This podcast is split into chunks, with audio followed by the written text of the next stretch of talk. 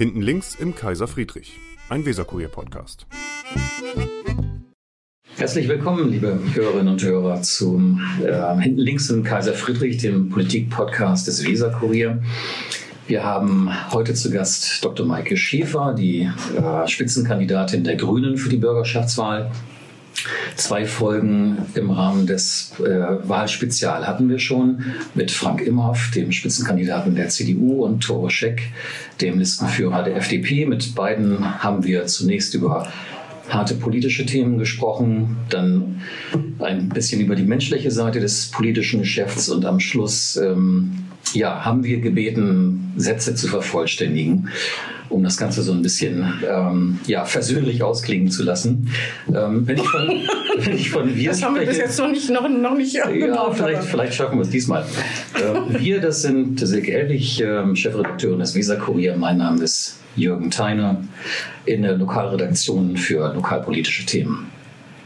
Ja, ähm, herzlich willkommen zunächst. Ja, und wir haben, wir haben Zeitbudgets, ne? der Wir politische Teil Zeitbudgets. 30 Minuten, dann hört man eine Klingel, 10 Minuten für Persönliches und 5 Minuten zur Vervollständigung von, äh, von ähm, Sätzen. Und deswegen drücke ich jetzt hier drauf und die ersten, das ist der schlimmste Teil, Frau Schäfer, danach wird es total billig, äh, drücke ich jetzt hier drauf. Los geht's. Zumindest behaupten wir das. Ich bin gespannt. Also, ähm, ich, ich stelle Sie nochmal mit äh, vollem Titel vor. Ähm, Sie sind Senatorin für Klimaschutz, Umwelt, Mobilität, Stadtentwicklung und Wohnungsbau. Das ist also ein Mammutressort. Im Bund und in manchen Ländern wären das äh, drei Behörden. Es gibt äh, genug Leute, die sagen, so ein Mammutressort ist kaum handhabbar und sollte vielleicht ähm, in der nächsten Wahlperiode anders gestaltet sein, anders zugeschnitten sein. Wie ist das mit der Handhabbarkeit? Ist das eigentlich für eine Person oder für eine Amtsspitze überhaupt zu machen und zu koordinieren? Ich finde das eigentlich ganz spannend, weil vorher hieß das Ressort Bau, Umwelt, Verkehr. Da hat das, glaube ich, nie jemand in Frage gestellt, ob es ein Mammutressort ist. Jetzt haben wir nur den Namen geändert. Also aus äh, Bau haben wir Stadtentwicklung und Wohnungsbau gemacht, weil das natürlich etwas umfänglicher ist. Stadtentwicklung, es geht ja nicht nur darum, Beton irgendwo hinzubauen. Äh, aus Verkehr haben wir Mobilität gemacht und das, das, was das Ressort die ganze Zeit auch schon immer gemacht hat, Klimaschutz taucht jetzt auch im Titel auf äh, und nicht mehr nur Umwelt. Also insofern, der Titel ist größer geworden. Landwirtschaft gehört übrigens auch zu unserem Ressort. Auch das ja eine eigene Agrarministerkonferenz. Kumsel also eigentlich. Naja, uns fehlte ein Vokal, ehrlicherweise. Deswegen, deswegen haben, wir die, Name. haben wir die Landwirtschaft in der Abkürzung weggelassen. Man muss ja den äh, manchen Zuhörern das erklären, es wird Skums genannt, das Ressort. Ne? Nach, Genau, Skums. Senatorin für, ich wollte schon sagen, Kultur und anderes. Nee, in Na, dem Fall Klimaschutz und anderes. Ähm, wobei ich ja eher dafür wäre, dass man äh, es wirklich dann auch mal in der nächsten Legislaturperiode in senatorische Behörden umtauft. Also es ist ja immer der Senator für Finanzen, die Senatorin für Bildung und Kinder, die Senatorin für, wie gerade bei mir jetzt äh, aufgezählt. Und äh, die Menschen denken dann immer, wenn äh, irgendwie eine E-Mail rausgeht, ein Brief, äh, das hat die Senatorin oder der Senator sozusagen veranlasst. Und äh, ich glaube, woanders ist es das Ministerium oder ich fände es besser, die senatorische Behörde ehrlicherweise zu sagen, um klarzumachen, für 680 Mitarbeitenden nicht jede E-Mail, nicht jeden Brief hat man gelesen oder Oh, ja, mit, mit Herz. Ja, ähm, Also ich, äh, wenn ich noch eine, also um die Frage noch zu beantworten, ja, es ist ein großes Ressort, aber wir haben ja die, den Klimaschutz als große Klammer und alles ähm, arbeitet integriert zusammen. Also Klimaschutz hat was mit Mobilität zu tun, Klimaschutz hat was mit Stadtentwicklung, Wohnungsbau zu tun und natürlich auch äh, mit Umwelt, Biodiversität. Also insofern finde ich, dass es eigentlich ein, ein großes Ressort ist. Mit zwei Staatsräten kann man es aber auch handhaben. Frau Schäfer, ähm, wenn man als Spitzenkandidatin in so eine Wahl geht, dann ähm, ist eigentlich Geschlossenheit gefragt, äh, in der Partei auch. Ähm, die Wähler müssen das Gefühl haben, dass Partei und Kandidat oder Kandidatin ähm, im Grunde eins sind, äh, jedenfalls an einem Strang ziehen. Und äh, den Eindruck hatte man bei den Grünen zuletzt nicht unbedingt. Es gab äh, im Dezember eine Landesmitgliederversammlung der Grünen, äh, bei der es um die Listenaufstellung ging. Und ähm, bei Platz 1, also dem, die- bei der Position, auf der Sie antreten, gab es ein für Sie nicht besonders schmeichelhaftes Ergebnis. 177 Stimmen wurden abgegeben. Ich habe es nochmal nachgeschaut. 129 Ja-Stimmen, 34 Nein, 14 Enthaltungen. Das war kein Dankeschön. Vertrauensvotum. Ähm, wie fühlt man sich nach so einem Ergebnis nach so einem Tag? Naja, es sind trotzdem drei Viertel, die erstmal für mich gestimmt haben. Nö, es sei jetzt kein. Naja, äh, knapp fünf. Zwei Drittel. 75 Prozent sind ehrlicherweise. Ähm, aber da müssen wir uns nicht streiten, aber es sind drei, knapp drei Viertel und es ist auch kein Misstrauensvotum. Ähm, anders als bei CDU oder SPD kann ja bei uns jedes Mitglied abstimmen. Bei den anderen sind es Delegierte, die auch vorher sicherlich irgendwie dementsprechend ausgewählt werden. Da ist es kein Wunder, dass es dann auch ähm, Ergebnisse gibt, die 100 Prozent Zustimmung sind. Bei uns kann jedes einzelne Mitglied werden. Und ähm, da sieht man, und das gab einen Artikel in der Zeit gerade letzte Woche, ähm, dass ähm, die Grünen eigentlich im Moment in einer schwierigen Situation sind, weil viele wissen, die Gesellschaft muss sich ändern. Und vielen ist das nicht radikal genug, wenn es um Klimaschutz geht. Und auf der anderen Seite ähm, weiß ich, man muss auch am Ende Kompromisse ähm, mittragen und regiert ja nicht alleine. Also so ähm, ja, konsequent und radikal, wie sich manche zum Beispiel das Thema Klimaschutz in meiner Partei vorstellen, kann man das gar nicht ähm, in der Realpolitik auch umsetzen. Und das führt zu Kritik. Ähm, aber das finde ich gehört dann auch zu einer Demokratie dazu. Also ich finde es demokratisch und dann auch ein ehrliches Ergebnis, wenn man dann nicht zu 100 Prozent sagt, nur aus Parteiräson, das äh, wählen wir und stimmen wir so ab, sondern dass man schon sieht, ja, es gibt unterschiedliche Ansprüche auch innerhalb einer Partei. Aber in diesem Spannungsfeld, dass ähm, verschiedene Lager unterschiedliche Erwartungen an einen haben, befinden sich wahrscheinlich viele Politiker ähm, vor so einer Wahl ähm, einen Spitzenkandidaten oder eine Spitzenkandidatin, ich sag mal, so abzuwatschen. Wie gesagt, ich wiederhole nochmal, 34 Nein-Stimmen, 14 Enthaltungen, ist aber doch wirklich außergewöhnlich. Ich kann mich an kein ähnliches ähm, Wahlergebnis für einen Spitzenkandidaten in Bremen in den letzten Jahren erinnern. Ähm, oft war es sogar einstimmig. Ähm, und deswegen nochmal die Frage, also wie fühlt man sich unmittelbar nach so einem Ergebnis? Also jetzt könnten wir nochmal gucken, ob Caroline Lindert äh, mit 100 Prozent gewählt worden ist. Ich glaube nein. Auch da gab es, und das ist äh, typisch grün, nochmal bei uns kann jedes Mitglied abstimmen. Ähm, und Grüne sind sehr selbstkritisch mit sich selber und mit ihren äh, Kandidaten. Und äh, auch ein Joachim Lose ist nicht mit 100 Prozent oder 90 Prozent gewählt worden. Also insofern kann man ähm, sich das schon nochmal genau angucken.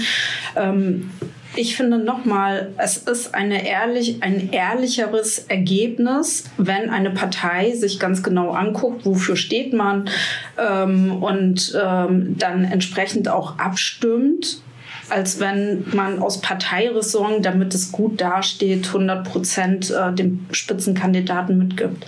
Also insofern, ich finde es ich kann damit leben. Mhm. Dieses Ergebnis ähm, bei dieser Abstimmung spiegelt ja ein wenig auch, ähm, ich sag mal, das äh, Meinungsbild in der Bevölkerung. Da sind sie ja auch ähm, relativ umstritten. Wir hatten kürzlich eine Umfrage zur Bürgerschaftswahl, wo auch Beliebtheitswerte abgefragt wurden äh, der führenden Akteure. Und ähm, da hatten sie ein Ergebnis, das auch nicht unbedingt zufriedenstellen kann. 19 Prozent äußerten sich zufrieden, 55 Prozent unzufrieden, also mehr als die Hälfte. Das war der höchste Anteil an äh, Unzufriedenen bei allen Senatsmitgliedern. Gibt es eine Erklärung dafür, warum Sie als Person offenbar so stark polarisieren und auch so viel ähm, ja, Gegenwind bekommen? Also einmal hatten die Grünen ja bei der Umfrage auch einen Wert von 19 Prozent. Jetzt könnte man sagen, 19 Prozent, ähm, das passt jetzt überein mit dem Beliebtheitsgrad. Aber es ist so, ähm, wer das Ressort Verkehr, Mobilität oder ein Ressort Bau vertritt, der hat von vornherein ein polarisierendes ähm, ähm, Feld. Das geht fast allen Verkehrsministern in Deutschland so. Wir hatten, als wir in den Koalitionsverhandlungen in Berlin saßen, das waren etliche Verkehrsminister von Rot, Gelb, Grün, äh, eine Vorstellungsrunde. Und da stellte man fest, wir kämpfen alle mit dem gleichen Problem. Also ein Tarek Al-Wazir, der dann sagt, ich heiße in Hessen der Bolsonaro Hessens, weil er das letzte Stück A30 irgendwie vervollständigen muss. Der fragte mich dann, wie machst du das, Maike, mit der A281? Warum gibt das keinen Stress bei euch? Warum leide also ich unter dem wird. Auto, ja unter der Autobahn? Und da sage ich, ja, es sind Bremen durch einen großen runden Tisch geeint, aber ein paar hundert Meter Fahrradstraße ist dann auch wieder umstritten. Anke Rehlinger erzählte das aus dem Saarland, wenn man Bahnstrecken reaktiviert, was gut für den Klimaschutz ist, möchte aber auch nicht jeder wegen Bahnlärm. Also mit Bau und Verkehr ist man nah an den Themen von den Menschen und jeder ist Verkehrsteilnehmer. Macht man was für die Fahrradfahrer, finden es die Autofahrer doof. Macht man nichts für die Fahrradfahrer, finden es die Fahrradfahrer doof. Jeder kann mitreden. Ist ein bisschen wie Bildung. Bildung auch immer unbeliebt. Und letzter Satz, Frau Helwig, weil ich sehe, Sie melden sich. Ich melde mich ähm, schon in unserem eigenen Podcast, okay. das will was heißen.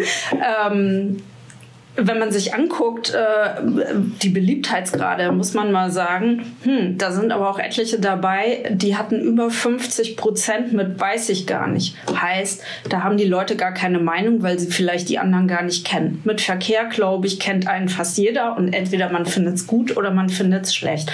Aber mitreden kann jeder, weil jeder Verkehrsteilnehmer ist. Wie, wie wird er genannt? Bolsonaro von Hessen. Und wie, wie ist Ihr Spitzname? Ich hab, das weiß ich nicht. Ja, aber bisher ist noch keiner bei mir angeleitet. Ich hoffe, dass Sie das wissen, wenn es einen gäbe. Bolsonaro wahrscheinlich.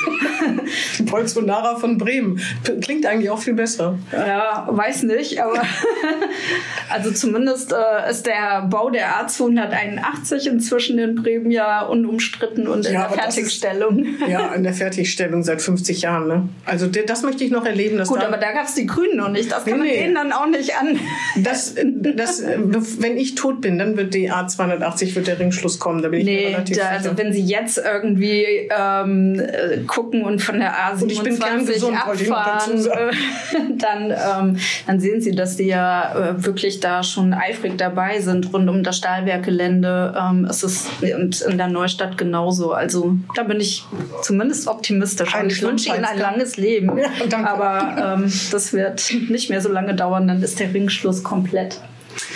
Frau Schäfer, ich, ich hack noch mal ein bisschen auf Ihnen rum. Ähm, ich merke das schon. 30 Minuten, das haben wir aber vorher, das ist mit Ansage. Das, das ist mit Ansage. Ähm, es, es scheint ja, also man kann es ja drehen und wenden, wie man will, aber es scheint so zu sein, dass die Grünen ähm, jedenfalls unter ihrer Führung ähm, ihr Potenzial nicht so richtig ausschöpfen. In Bremen, Großstadt, Universitätsstadt müsste eigentlich mehr drin sein als 19 Prozent der Wählerstimmen oder 17,4 bei der letzten Bürgerschaftswahl.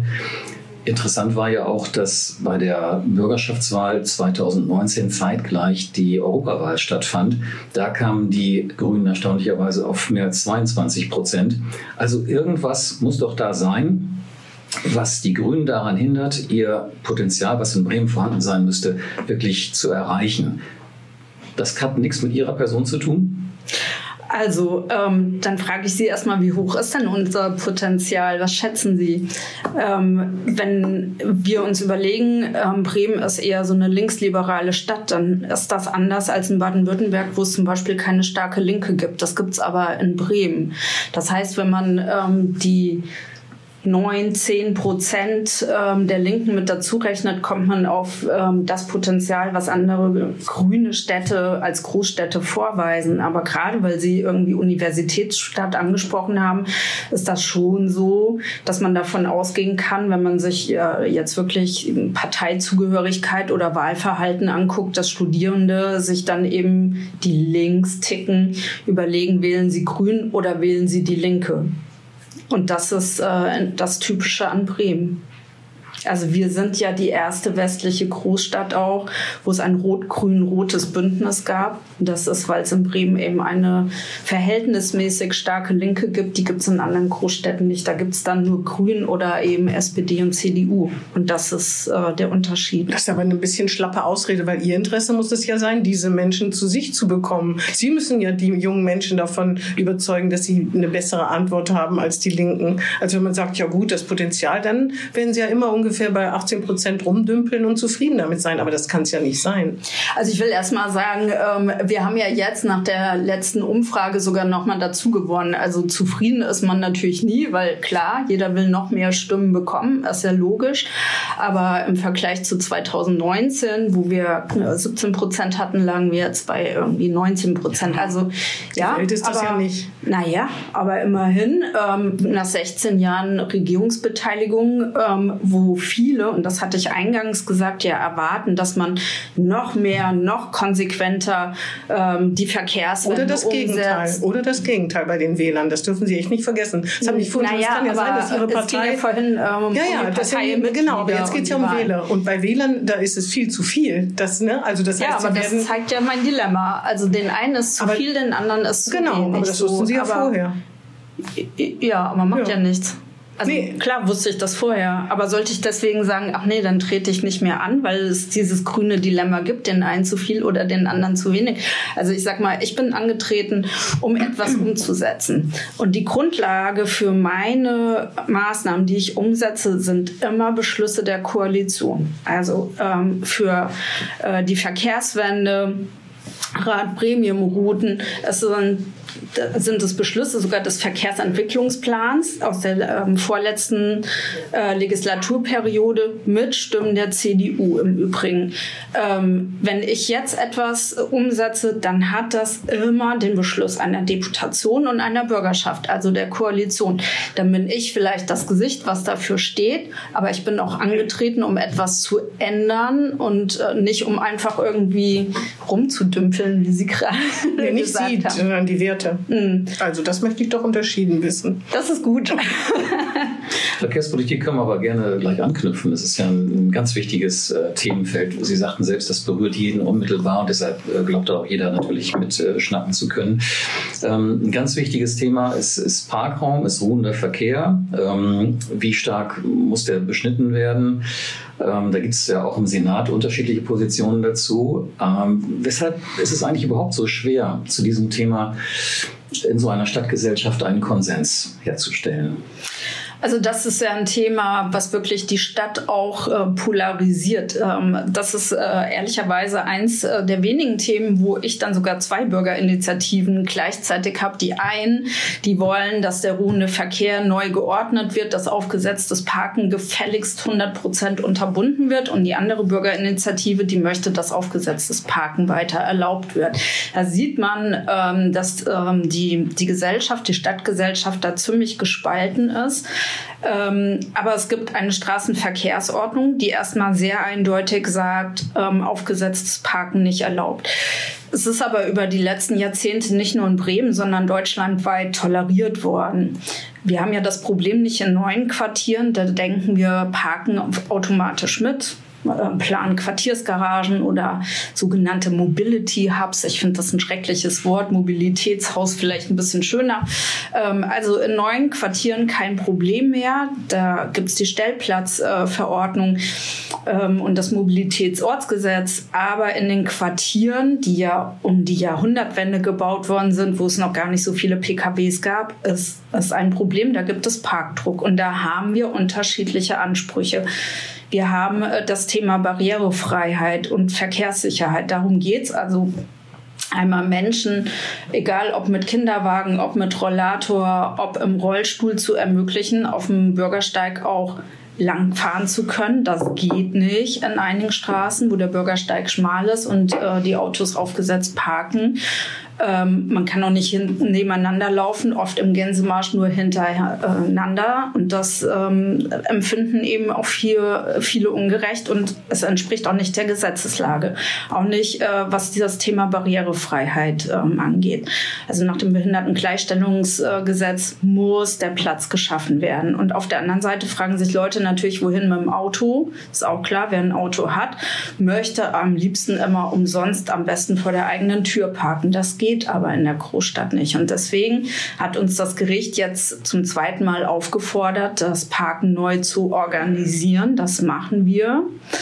Ähm, und bei drei Viertel der Straßen gibt es auch gar keinen Dissens, zum Beispiel mit dem Innensenator. Es gibt aber eine Handvoll Wohnstraßen, äh, da gibt es diesen Dissens und ich bin der Meinung, man muss Barrierefreiheit ähm, organisieren ähm, und übrigens auch Rettungssicherheit, weil wir immer wieder Beispiele haben, wo die Feuerwehr nicht um die zugeparkten Kurven kommt, wo die Feuerwehr nicht zu den brennenden Häusern gelangen kann. Also seit x Jahren ist das so, ne? Naja, aber das macht es doch nicht besser, wenn ja, zu Grünen haben sich vorher überhaupt nicht drum gekümmert, um aufgesetztes Parken. Naja, aber jetzt kümmern wir uns drum. Also man ja, kann aber was nicht mal 16 sagen, Jahre ging es und jetzt plötzlich wird es zu dem Thema, wo man eben. Naja, was, es haben was Leute Herr Theiner geklagt. Frau Ja, ja. Hellwig. Also ähm, wir haben einfach die Situation, dass Anwohner geklagt Sie müssen sich haben. kümmern. Es geht ja um die Frage, warum man keinen Konsens finden kann. Es geht ja nicht darum, dass wir keinen Konsens finden können. Äh, Nochmal zu drei Viertel der Straßen gibt es einen Konsens. Es gibt auch Ja, und ein Viertel eben nicht. Darüber reden wir ja gerade. Ja, und ähm, da bin ich der Meinung, wir leben auch in einem Rechtsstaat und wenn das äh, Gericht entschieden hat, dann wird auch so gehandelt. Und ähm, in dem Fall hat das Gericht entschieden, ja, Bürgersteigbreite 1,50, aber auch eine maximale Fahrbahnbreite von 3,5 Meter. Das kann zum Beispiel in Findorf in diesen Wohnstraßen so nicht eingehalten werden. Und dann ähm, muss man eben das Parken neu ordnen. Aber was können Sie dem einzelnen Autofahrer tatsächlich raten? Also das ist ja immer die Frage der Alternative, nicht? Äh, Was kann ich, wie kann ich meine Mobilität anders herstellen als mit dem privaten Fahrzeug? Diese Quartiersgaragen sind nicht mehr als ein Schlagwort momentan. Da gibt es keine Kapazitätsausdehnung, jedenfalls in naher Zukunft.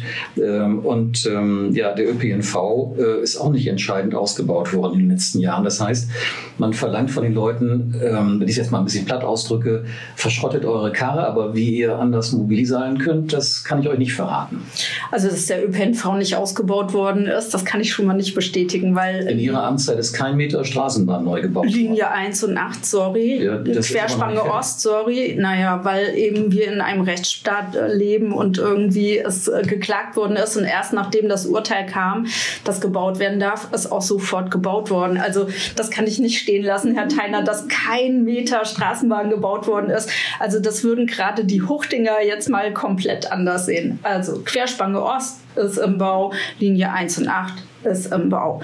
Ähm, Fahrplan wurde aber ausgedünnt wegen Fa F- äh, Mangel an Fahrern. Ne? Also man kann ja so viel. Deutschlandweit im Übrigen. Das ist egal. Mir ist das egal, wenn das ich ist ein Auto habe und in das- Findorf. Ja, aber Frau Hellwig, das Aber ist Sie müssen sich doch mit eine, Realitäten beschäftigen. Wenn ich in Findorf wohne und man sagt mir, du darfst dein Auto nicht mehr vor der Tür parken, es gibt Alternativen, dann gibt es Alternativen. Aber wenn der ÖPNV einfach im Moment nicht so ist, weil die, weil die Strecken gar nicht bedient werden können, weil es an Fahrern fehlt, ist mir doch scheißegal, Entschuldigung, ich, ist mir doch egal, äh, was in Hannover los ist und in Hamburg. Ich möchte in Bremen doch zum Ziel kommen. Also erstmal ist es nicht so, dass die Strecken nicht bedient werden. Also Weniger bedient werden. Weniger bedient, aber nicht bedient ist ja Nee, aber deutlich überspitzt. weniger. Und da kann die BSAG auch gar nichts für. Aber ich meine, äh, es ist einfach so, zum Beispiel, das ist, äh, ich weiß, es gibt, äh, gab einen Wasserrohrbruch, aber die Menschen, die an der Linie 8 leben mit Rollator, die zum Beispiel sind im Moment und zwar seit Wochen äh, gekniffen. Das ist sogar nur ein kleines Beispiel, aber es gab ja in der Vergangenheit auch Zeiten, da wurde die Linie 8 komplett eingestellt wegen Fahrermangel.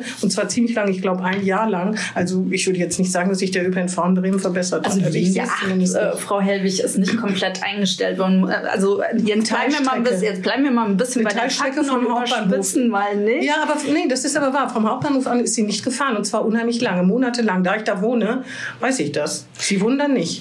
Nee, ich wohne da nicht, ähm, aber trotzdem weiß ich, dass die Linie 8 nicht komplett eingestellt worden ist. Und das ist ja das, was Sie gerade gesagt haben, die wäre komplett eingestellt worden. Ist Ich habe mich ja schon korrigiert. Super. So, jetzt versuche ich nochmal was zu Findorf zu sagen. Ähm, das habe ich auch in der Beiratssitzung, Herr Theiner, da waren Sie ja auch da, gesagt. Ähm, in Findorf gibt es den größten Parkplatz in Bremen. Das ist die Bürgerweide. Da gibt es das Angebot der Präpark für 25 Euro im Monat zu parken. Also auch da kann man parken.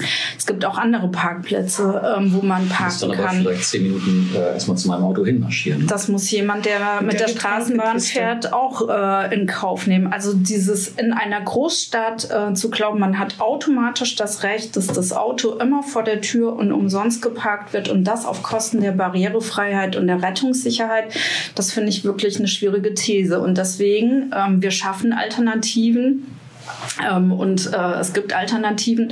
Ich selber wohne in Fegesack, äh, lange bevor ich Senatorin wurde, eingerichtet, Anwohnerparken.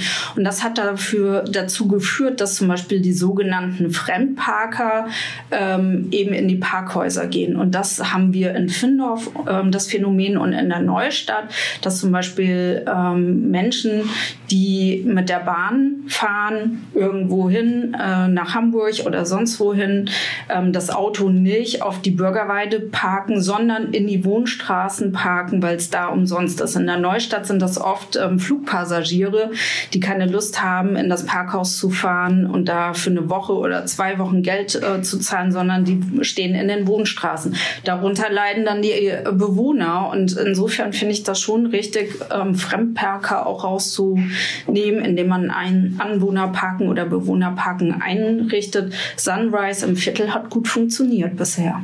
Herr Schäfer, wir müssen gleich noch mal ein bisschen über ähm, Koalitionsperspektiven sprechen. Mhm. Vorher vielleicht noch ein Sachthema, äh, damit wir es nicht so monothematisch machen. Baupolitik. 10.000 Wohnungen waren angepeilt für die Wahlperiode. Es werden nur gut 7000, ähm, also deutlich weniger. Nee, sind mehr, glaube ich. Ja, mhm. die Zahl habe ich mir vorher geben lassen. Ja. Äh, also die Baukonjunktur ist gerade ziemlich am Boden. Jetzt äh, bürdet aber die Politik mit dem sogenannten Bremer Standard ähm, der äh, Bauindustrie und auch dem, den einzelnen Bauherren äh, zusätzliche Vorgaben auf. Also das reicht, das reicht von der Verwendung bestimmter Materialien über ähm, äh, Photovoltaik auf den Dächern und bestimmte energetische Standards bis zu ähm, öffentlich zugänglichem Grün. Das das verursacht nochmal eine Menge zusätzlicher Kosten in einem äh, wirtschaftlichen Umfeld, wo es sowieso schon schwierig ist, für viele noch irgendwie an ein Eigenheim zu kommen. Ähm, ist man da nicht dabei, tatsächlich der Bauindustrie und dem Bauhandwerk den Todesstoß zu versetzen? Also erstmal sind es, äh, glaube ich, aber da können wir nochmal einen Abgleich machen. Im Land Bremen fast äh, nicht ganz 10.000, aber mehr, wesentlich mehr. Wir reden ja immer ähm, über die Genehmigung, nicht um die Fertigstellung ähm, der Wohneinheiten. Ja, mit Genehmigungen ist aber niemandem geholfen. Naja, aber das steht steht, äh, das steht, nicht, wir brauchen nicht Herr, Genehmigung. Herr Teilhaber, es steht im Koalitionsvertrag, auf den beziehen Sie sich ja, und da steht drin, wir schaffen die Voraussetzungen für die Genehmigung, weil bauen tun wir selber nicht. Das äh, machen dann die Investoren und die Bauherren und die haben es in der Hand, wenn es fertiggestellt wird. Beim Bremer Standard ist es so, dass wir Vorgaben machen zum energetischen Standard und ähm, zu PV auf den Dächern. Und gerade in der jetzigen Zeit, wo alle über Energiepreise reden ähm, und über auch Gasmangellagen im letzten Jahr, haben wir zum Glück in diesem Winter dann nicht so erlebt. Äh, da geht es schon darum, wie hoch sind die Nebenkosten auch für die Mieterinnen und Mieter. Und ähm, ich finde, finde, nicht nur aus Klimaschutzgründen, sondern auch aus solchen Gründen, wie hoch sind die Nebenkosten.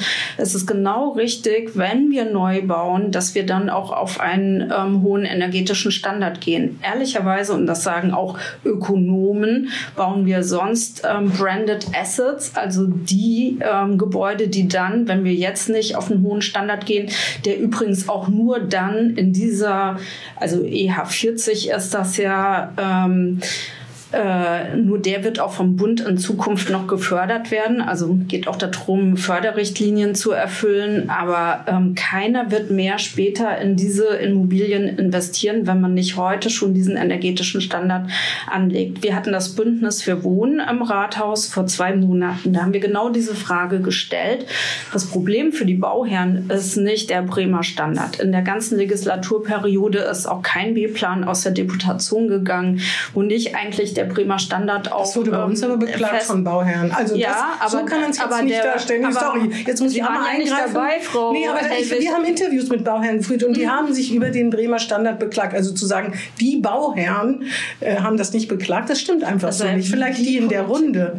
Genau. Naja, aber in der Runde waren schon ähm, die meisten Bremer Investoren und ja, dann haben sie sich bei uns über den Standard beklagt. Das Vielleicht darf ich einmal so. kurz aussprechen. Nee, nee, nee, nee, nee, nee, nee, nee, Sie reden ja schon die ganze Zeit. Wir haben noch zwei Ja, ich werde ja auch gefragt, ja, dann aber dann gebe ich auch Antwort. Aber, aber in Sie müssen Bündnis, nicht die ganze Welt in dem erklären. Verstehen Sie, weil die Leute wissen ja, was aufgesetztes Parken betrifft. Da, da, die Leute haben so viel schon Kenntnis, sie wissen, dass die Leute arme im Rollator durch sollen und mit dem Kindergarten, das mit, mit dem Kinderwagen, das müssen Sie nicht nochmal erklären. Also es ging, die Frage war ja eine ganz andere. Die Frage war, warum man keinen Konsens findet.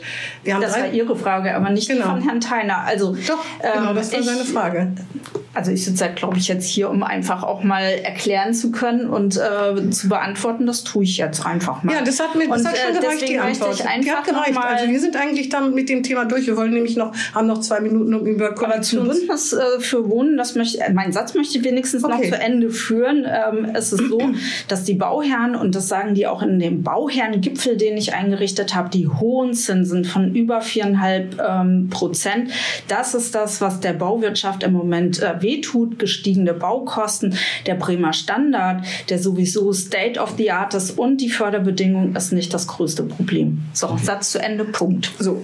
Halten wir das also fest. Äh, sprechen wir jetzt noch mal noch kurz über die Perspektiven nach dem 14. Mai. Für die meisten denkbaren Bündnisse sind die Grünen oder werden die Grünen irgendwie gebraucht. Rot-Grün, Rot-Rot-Grün, Schwarz, Grün. Ähm, sie wären bei den meisten denkbaren Kombinationen dabei. Ähm, Schwarz-Grün hat es letztes Mal nicht gegeben, ähm, obwohl es Gespräche gab mit der Jamaika. CDU. Jamaika hätte Ja, Jamaika, genau, die FDP noch mit dabei. Ähm, ist das jetzt fürs nächste Mal auch schon vom Tisch oder behalten Sie sich vor, auch diese Option ernsthaft zu prüfen? Also am Ende hängt es natürlich ähm, vom Wahlergebnis am 14. Mai ab, aber ähm, alle Optionen, glaube ich, halten sich alle offen. Ich finde, das gehört sich auch, dass man Sondierungen führt, wenn man dazu eingeladen wird. Ähm, hängt jetzt davon ab, hat die SPD die Nase vorn, hat die ähm, CDU die Nase vorn. Ähm, bei der FDP nach Umfrageergebnissen reicht es ja im Moment nicht ganz oder ist die Frage, kommen die rein? Also äh, diese äh, Klarheit wie vor vier Jahren haben wir nicht. Wo klar war, ähm, es wird keine Kroko geben, das hatte die SPD ausgeschlossen, also bleibt nur Jamaika oder Rot-Grün-Rot. Ähm, das gibt es diesmal nicht. Wir wissen nicht, reicht es für Zweierbündnisse oder äh, brauchst doch Dreierbündnisse und deswegen werden wir uns alle Optionen und äh, die Gesprächsbereitschaft äh, offen halten und signalisieren. Können Sie sich mit Frank Imhoff ganz konkret äh, eine Koalition vorstellen? Es ist ja nicht, äh, geht ja nicht immer nur um den Spitzenkandidaten ähm, oder nicht, sondern am Ende ja um die Programme. Und äh, deswegen wird man sich ganz genau angucken äh, müssen, ähm, funktioniert das oder nicht. Ich kann sagen, ich komme mit Herrn Bovenschulte total gut aus, ich komme mit Frank Imhoff total gut aus, aber darum geht es nicht alleine. Ja, die Zeit ist um. Ich hätte gerne noch gefragt, äh, man hört immer, dass die SPD keine Lust mehr auf die Grünen haben, was sie dazu sagen. Aber leider müssen wir das im nächsten Gespräch stellen, denn wir kommen das jetzt würde ich auch Thema. nicht so bestätigen. ja, ich höre das schon häufig. Ähm, ähm, kommen wir zum nächsten Thema, nämlich zu dem persönlichen. Was würden Sie sagen, sind Ihre herausragendsten Charaktereigenschaften? Also ich glaube, dass ich eine Kämpfernatur bin. Das glaube ich auch. Ja.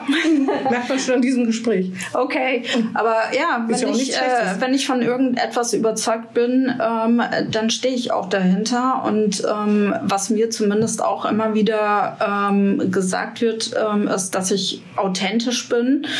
Ähm, und ähm, ehrlicherweise würde ich auch von mir behaupten, ähm, dass ich doch ein Stückchen weit auch mutig bin. Also ich scheue mich nicht davor, auch Sachen anzupacken, wo man sich vielleicht nicht immer beliebt mitmacht. Kommt drauf an, bei wem. Bei den einen macht man sich ja beliebt, bei den anderen nicht. Ja, aber ehrlicherweise ja, geht's, also ich sag mal, geht's immer darum, beliebt zu sein in der Politik? Nee, ich, glaube, nee, ich stelle jetzt mal so eine philosophische Frage, gar nicht an Sie, aber ich glaube, es geht darum, zumindest für mich, dass man am Ende des Tages auch was bewirkt, dass man was umsetzt. In meinen Bereichen habe ich ja vorhin erklärt, Bau und Verkehr.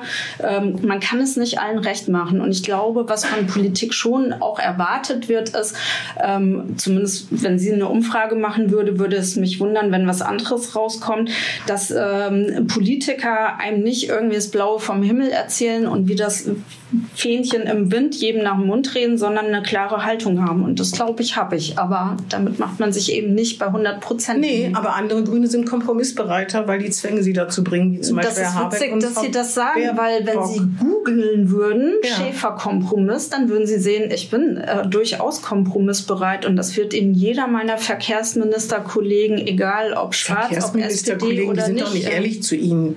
Da ist man doch immer nett zueinander. Naja, aber da ging es ja darum, Kompromisse ähm, zu finden. Das 49-Euro-Ticket, ähm, das ist schon so. irgendwie auf den Weg gebracht auf worden. Die, die. Novelle Auf der STVO. Ebene. Auf jeden. Fall, die Grünen müssen auf Bundesebene ganz andere Kröten schlucken. Das wissen Sie ja, Kohlekraftwerke und so weiter. Eine Kompromissbereitschaft durch äußere Zwänge. Aber ich wollte jetzt gar nicht weiter. Wir wollen Aber beim persönlichen äh, trotzdem, Frau Helwig, äh, will ich einmal sagen, ich glaube, ich kurz, bin extrem, kurz, extrem kompromissbereit, weil sonst hätten wir nicht so viel in den letzten vier Jahren als ähm, Koalition auf Zu den Ihren können. Hervorstechenden Eigenschaften haben Sie es nicht mal selbst genannt und ich würde es auch nicht nennen. Ne? Nö, aber Mutig, haben Sie zu gesagt- sagen, ich bin überhaupt nicht kompromissbereit, Nee, das habe ich nicht so gesagt. Nee, nee, ich nur wahrscheinlich gesagt, kriegt andere man mehr Google-Treffer bei Schäfer und Streit. Glaube ich auch nicht, aber das können wir ja gerne mal gleich im Nachhinein gucken. Ist eigentlich das Berufspolitiker-Dasein, äh, das Sie jetzt äh, seit dem, ähm, ja, seit, seit 2019 sozusagen ausüben, ist das eigentlich so, wie Sie es vorgestellt haben? Oder ähm, ist der Verlust an Privatsphäre und, und privater Gestaltungsfreiheit doch größer, als Sie es vielleicht damals angenommen haben? Also ähm, ich kann schon sagen, dass das Familienleben und das Privatleben drunter leidet, einfach aufgrund schon ähm, des ganzen Zeitbudgets, was man hat. Das ist, und das geht nicht nur mir so, sondern glaube ich äh, allen Bremen Politiker so oder Senatorinnen und Senatoren. Wir sind ja beides, wir sind Land und Kommune. Also äh, wenn ich meinen Kollegen Winne Hermann aus Baden-Württemberg sage, hey Winne, ich muss mich übrigens noch um fünf Poller in einem Stadtteil kümmern, die 30 Zentimeter zu weit auf dem Bordstein sind, dann amüsiert er sich königlich. Äh, ich muss aber genauso Bundes- und Landespolitik ähm, vertreten, auch im Bundesrat. Also ist das für uns, glaube ich, deutlich zeitintensiver noch. Oder ich kenne auch keinen Umweltminister, der einzelne Bäume irgendwie persönlich kennt und sich drum kümmern muss. Ähm, und da leidet schon oft, gerade mit auch einem jüngeren Kind, äh, das Familienleben drunter. Das ist so. Obwohl, und Ihre Behörde, das haben Sie ja vorhin zu Recht gesagt, ne? dass Sie nicht alles persönlich machen müssen. Ich hoffe nicht, dass Sie die Pollerabstände äh, messen müssen oder so. Nee, das Weil Sie ja nicht, aber wir die senatorische Behörde. Ne? Sie Ja, müssen sich genau. damit befassen. Aber Sie selbst, ich meine, Sie haben ja... Ich gehe jetzt nicht dem mich fragen, wozu haben Sie den Stab? Ne? Fühlen Sie sich manchmal unverstanden? Oder fühlen Sie sich dauerhaft unverstanden, könnte ich schon fast sagen? Ich äh, fühle mich nicht unverstanden, aber manchmal habe ich das äh, Gefühl, ich fände es besser, äh, wenn man mehr erklären könnte oder wenn eben auch mehrere Seiten immer beleuchtet werden von einem Thema. Was meinen Sie, dass das bei Ihnen nicht passiert, dass Sie nicht ausführlich genug zu Wort kommen? Naja, ich glaube schon, ähm, Sie sagen ja selber gerade, die Zeit reicht oft nicht. Das ist oftmals äh, woanders auch so. Und ähm, was schon ein Problem war, generell in der Politik, vielleicht auch bei mir, bei mir bestimmt, äh, waren drei Jahre Corona, wo man nur als kleine Kachel unterwegs war. Und ähm, das, was fehlte, ist das Gespräch hinterher, wo Leute kommen und sagen, Mensch, Frau Schäfer, da habe ich noch mal eine Frage. Und man dann auch Zeit hat zu erklären. Während Corona haben wir immer nur digital alle getagt ähm, und äh, Sitzungen gehabt und es gab überhaupt nicht diesen Kontakt mit der Bevölkerung im direkten Gespräch, ähm, wo man Menschen auch noch mal überzeugen konnte, ähm, weil man einfach viel intensiver im Austausch war. Ja, obwohl ich finde, an der Zeit, also wenn wir jetzt gerade über das aufgesetzte Parken, wo ich gesagt habe, Sie fangen sozusagen bei Adam und Eva an, obwohl das, glaube ich, nicht nötig ist bei unseren Zuhörern. Natürlich kann man darstellen, diesen Konflikt, in dem, in dem das ist, aber Sie holen halt auch sehr weit aus. Da reicht die Zeit manchmal nicht. Dabei sind Sie ja Profipolitikerin. Wenn Sie bei Buten und Binnen stehen und äh, da sagt eine drei Minuten, das müssen Sie in drei Minuten auf den Punkt kriegen. Ja, aber Sie haben ja nicht gesagt, gerade zu mir, Frau Schäfer, Sie haben für die Antwort äh, zum aufgesetzten Parken genau zwei Minuten 45. Und ähm, ich, äh, Frau Hellwig, habe schon das Gefühl, einmal auch Ihren Hörern, ich kenne Ihre Hörer nicht, außer Axel Schuller, von dem kann man ja öfters mal was lesen in seinem eigenen Blog äh, über dieses Format, ähm, dass mir ist es wichtig, immer zu erklären, warum mache ich was. Ähm, und in dem Fall war es, weil es um Rettungssicherheit und Barrierefreiheit geht. das weiß doch jeder. Das glaube ich nicht, dass es jeder weiß. Zumindest äh, kommen ja andere und sagen, nee, mir ist aber das Parken auf dem Bürgersteig wichtiger. Und wenn man dann fragen würde, bist du für Barrierefreiheit, dann würde bestimmt jeder sagen, ja. Äh, und das steht dann äh, vielleicht in dem Moment gar nicht bei den betreffenden Personen ähm, direkt irgendwie in ihrem Fokus, weil sie nicht drüber nachdenken und nicht betroffen sind. Ich glaub, also wenn ich mit meinem Vater im Rollstuhl auf so einem Bürgersteig fahren muss oder es nicht geht und dann in der Mitte von der Fahrbahn parken kann, dann ist mir das sehr präsent, dass das gerade ein Problem ist. Für jemand, der jetzt einfach nur einparkt, weil er seinen Einkauf nach Hause bringen will und nicht betroffen ist, der hat das vielleicht nicht gerade nee, vor aber der Streit, um der wird jetzt seit Wochen und wenn nicht Monaten sogar. Also wer das nicht mitgekriegt hat, der, hat, der hört ja auch nicht zu, würde ich jetzt mal behaupten. Das meine ich ja nur. Ich glaube schon, die Fronten sind ganz klar und das sind unterschiedliche Positionen. Die große Frage ist, wie man sowas versucht versöhnen kann. Das ist das Problem. Ne? Und Herr Meurer sieht es ja zum Teil auch anders. Der ist ja auch ein Politiker, den man schätzen kann und dessen Haltung. Ne? Das ist ja, war ja die Frage. Aber wir sind ja jetzt schon längst beim Persönlichen. Sie fühlen sich unverstanden, manchmal schon, weil Sie zu wenig Zeit kriegen ich glaube, viele Politiker fühlen sich von manchen unverstanden und ähm, ich glaube auch, äh, es ist manchmal so, dass ähm, Menschen sich viel mehr gerade in den sozialen Medien ähm, äh, hochjatzen ähm, und gar nicht auf den Politiker äh, zugehen oder gucken, warum macht er oder sie das, sondern erstmal in so einer Bubble drinne ist, wo man irgendwie schon die Bewertungen selber ähm, lesen kann, wer findet was wie. Also insofern glaube ich, ist es ein allgemeines politisches Phänomen, ähm, dass ich glaube, äh, Bubble, Bubbles irgendwie ganz anders äh, kommunizieren über Politik, als mit den Politikern äh, ins Gespräch zu kommen. Welche politischen Akteure in Bremen schätzen Sie? Also wo gibt es vielleicht auch ein bisschen freundschaftlichen Kontakt, der über das Berufliche hinausgeht? Und gibt es dann auch Personen, denen man sich wirklich mal anvertrauen kann? Oder ist da irgendwie unterschwellig irgendwie eine Hemmung, ähm, sodass, das, sodass man sich sagt, das geht gar nicht. Ich, versuch, ich suche lieber den Austausch vielleicht mit anderen Freunden über berufliche Themen, auch über beruflichen Ärger, den ich habe. Mhm. Also ähm, ich finde, dass wir ähm, unter uns Grünen, auch mit Anja Stamann, Dietmar Strehl, aber auch den Staatsräten eine total gute, konstruktive Zusammenarbeit hatten. Also da gibt es irgendwie äh, eine enge Vertrautheit zwischen äh, Dietmar, Anja und mir. Ähm, und ich glaube, das merken auch die anderen, dass wir da ein gutes Dreierteam sind. Ich äh, kann sagen, dass ich mit ähm, Andreas Bovenschulte ein echt gutes Verhältnis habe. Ich glaube, wir können jeden Tag irgendwie äh, abends beim Kaffee zusammensitzen sitzen und äh, nicht nur über Politik plaudern, sondern das auch über alles die andere. Meisten Hörer überraschen. Das mag sein, aber es ist so. Ähm, und ähm, ich würde mal behaupten, dass Bovi auch nicht äh, groß was anderes ähm, von sich gibt. Also insofern, ähm, das ist nicht also, so, dass ich Frau ihm... Sie, Sie und, und, der Bürgermeister sind doch, sich doch schon gehörig bei diversen Themen auf die Nerven gegangen. Ich nehme nur mal die Domseide, ja, wo, wo praktisch nichts vorangeht mit der Umgestaltung dieses Verkehrsknotens. Und, und da wollen Sie mir sagen, dass Sie da, dass Sie sozusagen mit dem ein Herz und eine Seele sind. Das ist doch völlig unglaublich. Aber es wäre ja komisch, wenn wir immer alle einer Meinung sind, weil dann wären wir auch in einer Partei. Und selbst in einer Partei gibt es ja nicht äh, immer die eine Meinung.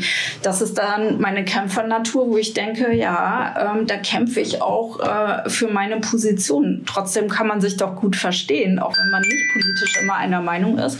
Und das ist bei Bovi und mir der Fall. Gut, dann kommen wir jetzt zum letzten Teil. Fra äh, Sätze vervollständigen.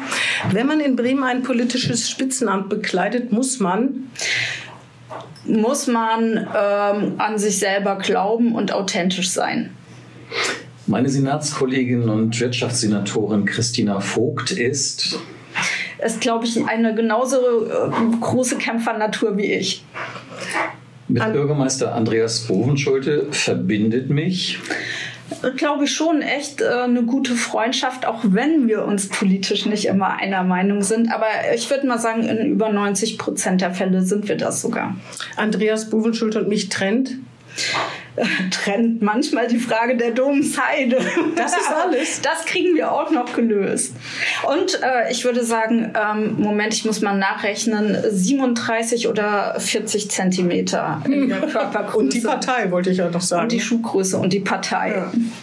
Und ich kann nicht Gitarre spielen. Ja, das auch bei einem Wahlergebnis von unter 18 Prozent werde ich Werde ich unzufrieden sein, äh, wie alle anderen Grünen auch. Klar, wir wollen mehr. Ähm, ich bereue, dass ich in der Politik Ähm, ich bereue erstmal gar nichts in der Politik. Ähm, vielleicht, dass ähm, ich bereue in der Politik, dass es nicht immer so schnell vorwärts geht mit Klimaschutz, wie ich es mir wünschen würde. Dass ich in der Politik, ich wäre das ein bisschen, aber wen lassen es mal Geld. Dass ich in der Politik es nicht schaffe, so schnell den Klimaschutz umzusetzen, wie ich es mir manchmal wünschen würde. Okay. an den Bremer Grünen. Ärgert mich manchmal. dass sie ähm, dazu neigen, ähm, viel zu viel im Klein-Klein rumzukrickeln, als manchmal das große Ganze zu sehen und dann selbstbewusst voranzutragen. Zufrieden bin ich mit einem Tag als Senatorin, wenn Ja, wenn ich äh, es geschafft habe, mit meiner Partei für ein Thema, was wir beackern, es am Ende auch mit einem Beschluss durchzukriegen. Wenn ich aus der Politik aussteige, dann werde ich beruflich Oh, sicherlich im Umweltbereich bleiben als Biologin. Wenn man mir als Jugendliche gesagt hätte, dass ich mal Senatorin werden würde, hätte ich mich totgelacht, weil das hätte ich äh, mir nie vorgenommen zu werden. Denn eigentlich wollte ich als Jugendliche immer Biologin werden. von den Medien werde ich Ah, da muss ich aufpassen, was ich jetzt sage. Manchmal nicht so wiedergegeben, wie ich es mir optimalerweise gewünscht hätte. Das ist das Gleiche, was Sie meinen, weil Sie nicht genug Zeit kriegen. Nee, das ist das, wo ich äh, manchmal glaube, ähm, ähm, werden, werden alle Positionen eigentlich immer dargestellt, wie man sich das optimalerweise wünschen würde. Also Sie meinen, ähm, Alle Perspektiven. also es wird schwarz-weiß gezeichnet statt äh, grau. Ja, schwarz-weiß statt schwarz-weiß, gelb, grün, blau, grün, äh, lila. So. Ähm, also ähm, ich glaube, es ist manchmal ein eingeschränktes Feld, was Ähm. man dann zeigt. Die Negativschlagzeile äh, ist schneller produziert als irgendwie Erfolge zum Beispiel auch mal dargestellt. Nee, die Positivschlagzeile ist genauso schnell formuliert. Das kann ich Ihnen, können wir beide Ihnen aus Erfahrung sagen. Okay, ich bin gespannt. Also, es, man muss was Positives haben, ne? Oh, wir haben ganz viel Positives und trotzdem habe ich das Gefühl, das ist eher die kleine Nachricht und äh, das andere ist der große Aufgabe. Ja, das Gefühl, aber unsere Aufgabe, aber das muss ich Ihnen ja nicht sagen, ist natürlich auch die äh, Regierung zu kontrollieren, ne? nicht äh, sie abzufeiern. Das werden wir nicht Ich dachte, das wäre Aufgabe, ehrlich gesagt, der Parlamentarier und, der Opposition. Und der Presse. Und der Presse. In der Gewaltenteilung auf jeden Fall. Ähm, eine Frage habe ich noch. Aber der Mensch, der sich kurz fasst, das sind Sie auch nicht, oder? Ich meine, das ist jetzt ganz wertfrei. Wirklich, ich schwör's. Ganz wertfrei. Sie sind nicht der Mensch, der sich kurz fasst. Ich bin ja Wissenschaftlerin und deswegen erkläre ich auch gerne ähm, nochmal Was sagt denn Ihre, Ihr Kind dazu? das zu was, dass ich Na, mich dass Sie- kurz fasse. Ja, dass Sie, sie, da werden Sie doch dann wahrscheinlich auch immer erklären. Das kriegt man ja nicht aus sich raus. Also mein Kind hat es noch nie kommentiert so. oder schlecht gefunden. Ähm, ehrlicherweise ist kein Kommt Thema zu Hause. Das kommt sicherlich demnächst dann. Meine größte politische Enttäuschung bislang war nicht das Wahlergebnis auf dem, Partei, auf dem Parteitag. Nee, ähm, ich mache das eher an Themen fest und äh, ich glaube, ich bin enttäuscht, ähm, dass wir es nach wie vor in Deutschland nicht geschafft haben, auf der Verkehrsministerkonferenz ein einheitliches Tempolimit von 130 auf der Autobahn ähm, zu installieren. Gut. Nach der letzten Frage kommt immer noch die allerletzte und die wollte ich wirklich stellen. Ich besitze nach wie vor ein Auto, weil ich Ähm, weil ähm, ich auch weiß, dass man nicht überall mit dem ÖPNV, vor allen Dingen ins niedersächsische Umland kommt. Gut. Das war's aber jetzt wirklich. Super. Dann vielen Dank, Frau äh, Schäfer, dass Sie sich dem gestellt haben. Sie wissen ja, es geht immer hart zur Sache bei allen. Und ähm, wir danken den Zuhörern fürs Zuhören und sagen Tschüss. Vielen Dank. Nach der Wahl sprechen wir uns nochmal, oder? Ich glaube ja. Na, Gerne. Danke. Das war Hinten links im Kaiser Friedrich, ein Weserkurier-Podcast.